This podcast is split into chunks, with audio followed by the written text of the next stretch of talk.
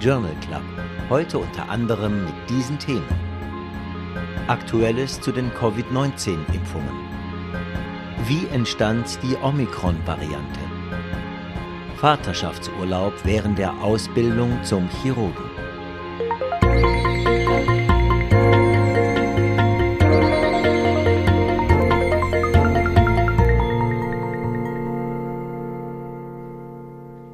Hörerinnen, liebe Hörer, herzlich willkommen zum ersten EMH Journal Club im 2022. Ich hoffe, Sie sind gut ins neue Jahr gestartet. Es freut mich, dass Sie uns auch im neuen Jahr zuhören. Ich bin Nadja Petschinska, ich moderiere und produziere diesen Podcast. Die Studienzusammenfassungen werden geschrieben und hier kommentiert von Professor Dr. Reto Krapf. Die Studienfacts spricht Christian Heller.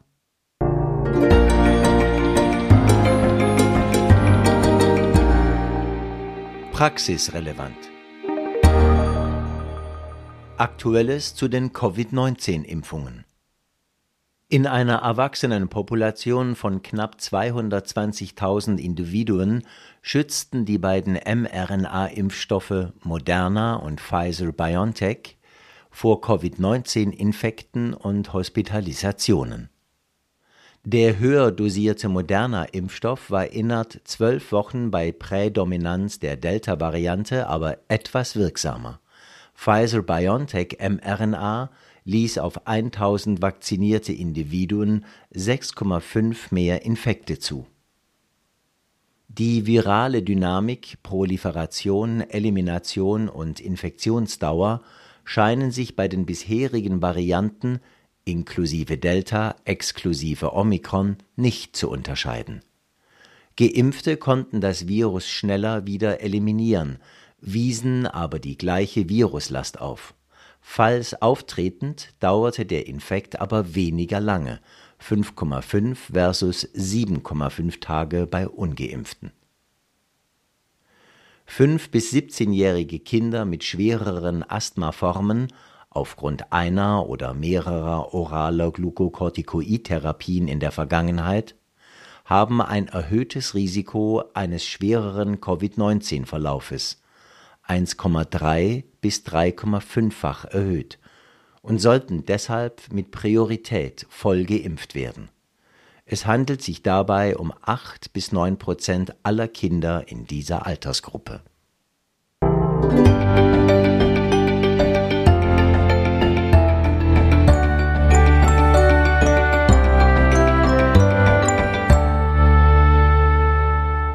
Riesenzellarteritis.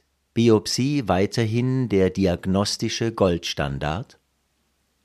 Arterielle Ultraschalluntersuchungen durch geübte Untersuchende werden bei Verdacht auf eine Riesenzellarteritis bereits relativ häufig veranlasst. Bei einem positiven Befund wird meist eine als Goldstandard geltende Biopsie durchgeführt. In einer dänischen Studie wurden prospektiv 106 im Mittel 73-jährige Individuen, 60 Prozent davon Frauen, mit Verdacht auf eine Riesenzellarteritis untersucht.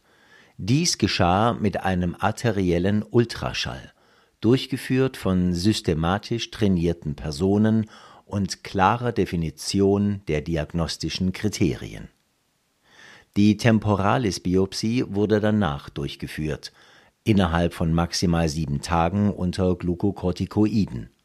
Allerdings waren weder die Kolleginnen und Kollegen der Chirurgie noch diejenigen der Pathologie speziell im Hinblick auf die Studie geschult worden. Auch ist unklar, ob Biopsien beidseitig entnommen und wie viele Stufenschnitte relevant bei einer fokalen Erkrankung beurteilt wurden. Bei allen positiven Biopsieresultaten war der Ultraschall vorgängig positiv gewesen. Bei zwölf Individuen mit negativen Biopsien waren sieben aber im Ultraschall positiv gewesen. Bei diesen Individuen konnte die Diagnose Arteritis im Verlauf dann etabliert werden Falls diese Studienresultate Bestätigung finden, könnte der vaskuläre Ultraschall die Biopsie als initiales Diagnostikum ersetzen und auch das PET-CT für speziellere klinische Situationen reservieren. Vielleicht wurde aber die Biopsie durch die weniger stringenten Diagnosemethoden unter ihrem Wert geschlagen.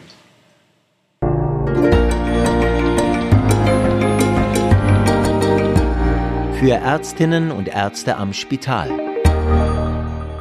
Bradyarrhythmien nach Elektrokonversion wegen Vorhofflimmern. Elektrokonversionen sind ein probates Mittel zur Beendigung eines Vorhofflimmerns. Sie sind aber mit dem Risiko postinterventioneller Bradyarrhythmien behaftet.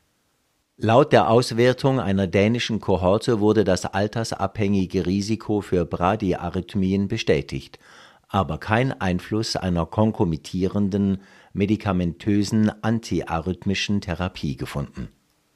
Das absolute Risiko einer Bradyarrhythmie innerhalb 30 Tagen nach einer Elektrokonversion stieg progressiv von 0,5 auf über 5 Prozent an, Altersbereich 40 bis 90 Jahre. Vorbestehende koronare Herzkrankheit, Klappenanomalien und Herzinsuffizienz wie auch früher erlittene Synkopen waren die stärksten Risikofaktoren. Da die zunehmende Häufung dieser Bradyarrhythmien am höheren Ende des Altersspektrums fast exponentiell zunimmt, sind bei über 80-Jährigen spezielle Risikoabwägungen und allenfalls intensivierte Überwachungen prüfenswert.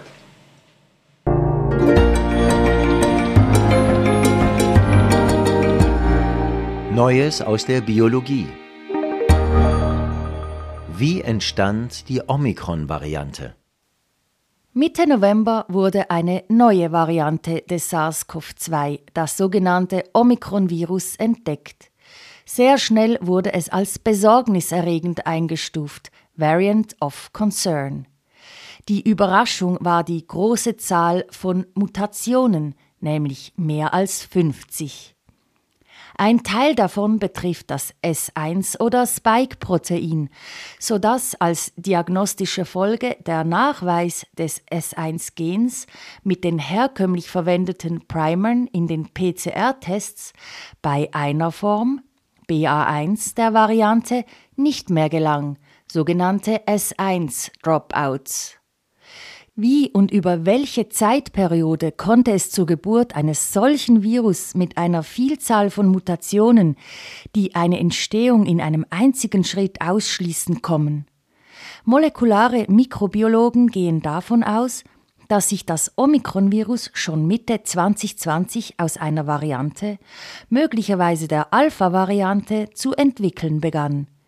Drei Theorien, wie es zur Virusvariante kam, die dann in Südafrika in kurzer Zeit die Delta-Variante verdrängte, sind Erstens eine menschliche, ungeimpfte und nicht getestete Reservoirpopulation, von denen es in Afrika viele gibt. Zweitens Proliferation und sequentielle Mutationen in chronisch Covid-19 Erkrankten oder drittens Rückkehr in menschliche Populationen nach Proliferation bzw. Mutationsproduktion in einem tierischen Reservoir, wofür die große Zahl ungewöhnlicher Mutationen sprechen könnte.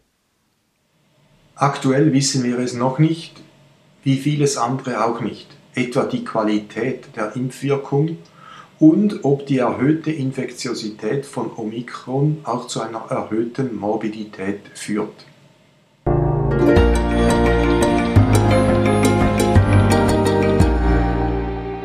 Fokus auf. Heute wollen wir den Fokus auf die klinische Anwendung polygener Risikoscores richten. Polygene Risikoscores, PAS, basieren auf einer Mehrzahl, zum Teil mehreren Hunderten, von Keimbahnvarianten, die in ein unabhängiges zusätzliches Datenset des Patienten einfließen. Im Gegensatz zu klinischen Risikoscores Vorhersagedauer fünf bis zehn Jahre, sind PRS das ganze Leben lang gültig. optimale Voraussagekraft entwickeln sie zusammen mit einer klinischen Beurteilung oder klinischen Risikoscores, zum Beispiel bei Mammakarzinom, koronarer Herzkrankheit, Hypercholesterinämie. PRS können differentialdiagnostisch helfen, zum Beispiel Typ 1 versus verschiedene Formen von Typ 2 Diabetes und in der Differentialdiagnose autoimmuner Arthritiden. PRS können das Populationsscreening verbessern, zum Beispiel bei Osteoporose angesichts der limitierten Risikoaussage durch die Densitometrie, Mammakarzinom in Verbindung mit Mammographie und klinischer Risikoanalyse. Risiken der Anwendung von PRS falls isoliert angewendet, falsch positive Aussagen mit unnötiger Interventionsbereitschaft und emotionalem Stress. Schlechte Aussagen, wenn Individuen nicht in der Studienpopulation repräsentiert sind. Die meisten PRS sind für europäisch-kaukasische Individuen erarbeitet.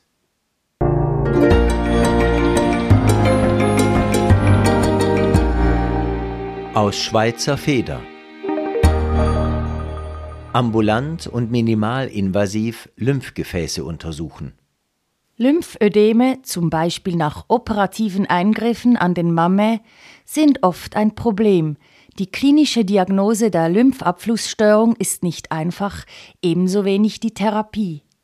Wenn sie zu spät beginnt, können rezidivierende Erysypele, störende Verdickungen und Hautindurationen und anderes mehr folgen. Eine Zürcher Arbeitsgruppe hat mit einer ambulant applizierbaren Methode die Basis für eine Frühdiagnose gelegt. Ein fluoreszierender Farbstoff wird ins Unterhautgewebe injiziert und die Abflussdynamik als Parameter des Lymphflusses mittels eines auf die Haut gesetzten optischen Sensors verfolgt.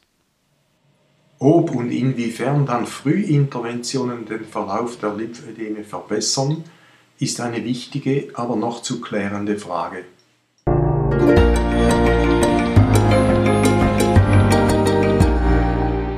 Das hat uns gefreut.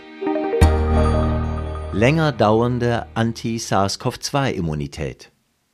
Eine noch nicht geklärte Frage ist, inwiefern bei absinkenden quantitativen Anti-S1-Antikörpertitern ein Schutz gegen eine Reinfektion persistieren kann. Klar scheint, dass eine inverse Korrelation zwischen dem Antikörperspiegel und dem Reinfektionsrisiko besteht. Mindestens sechs Monate nach Impfung mit einem mRNA-Impfstoff ist bei Reexposition aber eine schnelle Aktivierung der B- und T-Zell vermittelten CD4 Immunantwort zu beobachten. Dies führt dann zu einem eindrücklichen Anstieg der das Anti-SARS-CoV-2 neutralisierenden Antikörper, wie auch in Israel nach Boosterimpfungen seit Sommer 2021 beobachtet werden konnte. Das B- und T-Zell-Immungedächtnis scheint im Übrigen nach Impfung besser als nach oligo- oder asymptomatischen Covid-19-Infekten. Hoffnung wird auch durch die Beobachtung genährt, dass das Immungedächtnis für alle bisher epidemiologisch relevanten Varianten eine starke Immunantwort induzieren kann. In Bezug auf Omikron bestehen noch Unsicherheiten, weil dazu die entsprechenden Untersuchungen noch fehlen.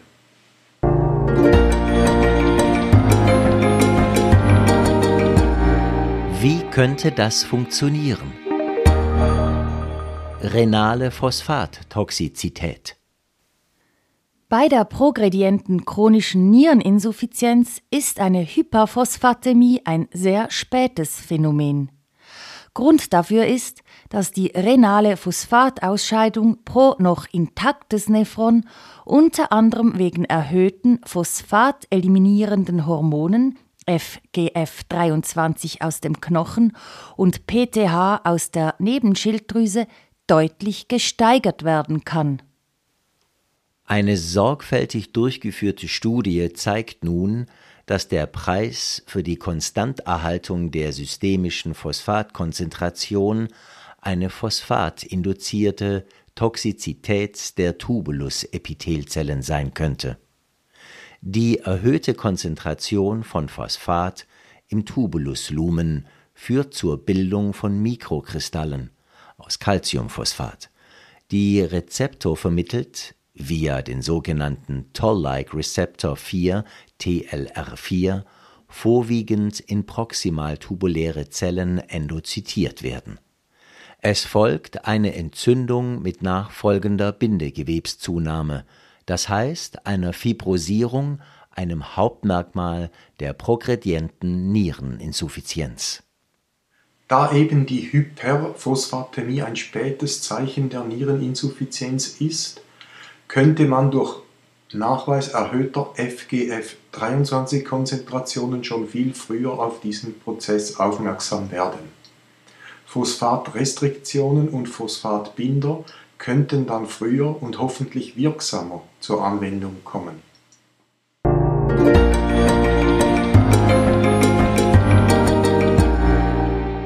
Auch noch aufgefallen.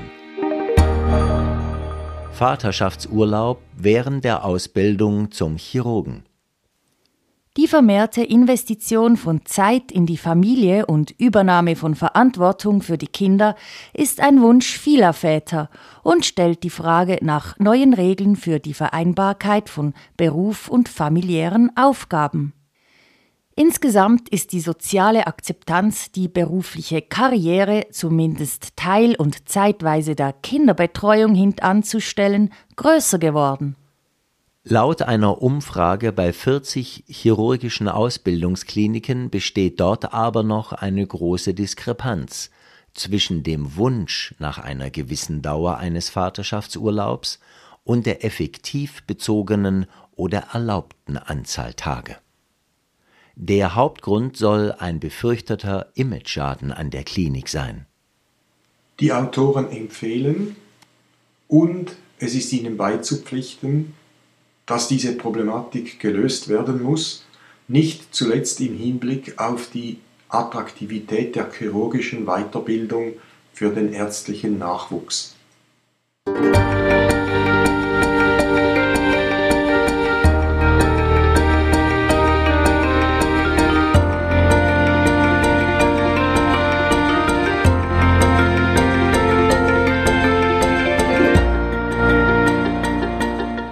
Das war es schon wieder für heute mit dem ersten EMH Journal Club des Jahres 2022. Schön, dass Sie mit dabei waren. Wenn Ihnen unser Podcast gefällt, dann abonnieren Sie ihn doch, damit Sie auch keine Folge verpassen. Sie finden den Podcast unter EMH Journal Club überall dort, wo es Podcasts gibt. Also zum Beispiel auf Spotify, Apple Podcasts oder AntennaPod. Auch würden wir uns freuen, wenn Sie diesen Podcast weiterempfehlen. Die nächste Folge erscheint am 19. Januar. Bis dahin, machen Sie es gut.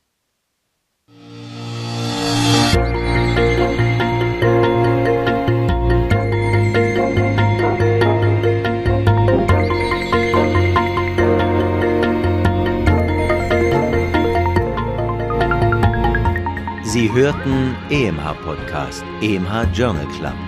Konzept, Textbearbeitung und Moderation Dr. Nadja Pitschinska. Autor der Originaltexte und Kommentare Professor Dr. Rito Krapf. Sprecher Christian Heller. Musik Martin Gantenbein. Produktion Resus Positiv GmbH für EMH Schweizerischer Ärzteverlag.